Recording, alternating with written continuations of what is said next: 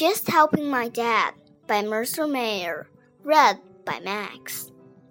Dad is home today. I will help my dad do things. Wake up, Dad, I say. We have work to do. Dad is sleepy. I make breakfast for him all by myself. I am helping Dad. I cut the grass. Oops, the mower got away.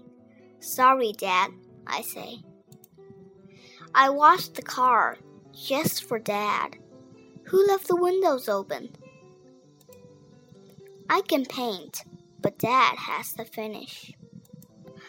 I see a bee's nest. I will fix it, Dad, I call. Dad is yelling something. Run, Dad yells. Run. I run fast.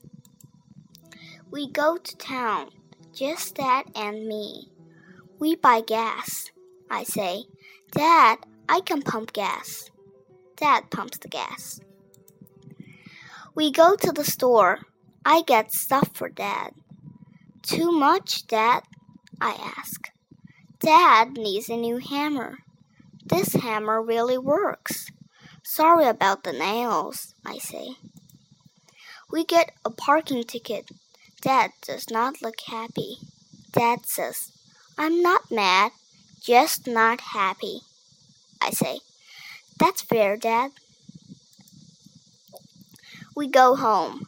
Mom says the toilet's broken. I will fix it, I say. I can't fix it.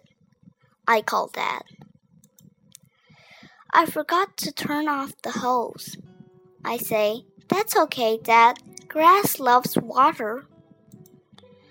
We have dinner. Then Dad and I watch a movie. Dad is tired. It's time to sleep. Dad tucks me in. Did I help you, Dad? I ask. Dad says, Yes, you did. Thank you. What a great day, just helping my dad.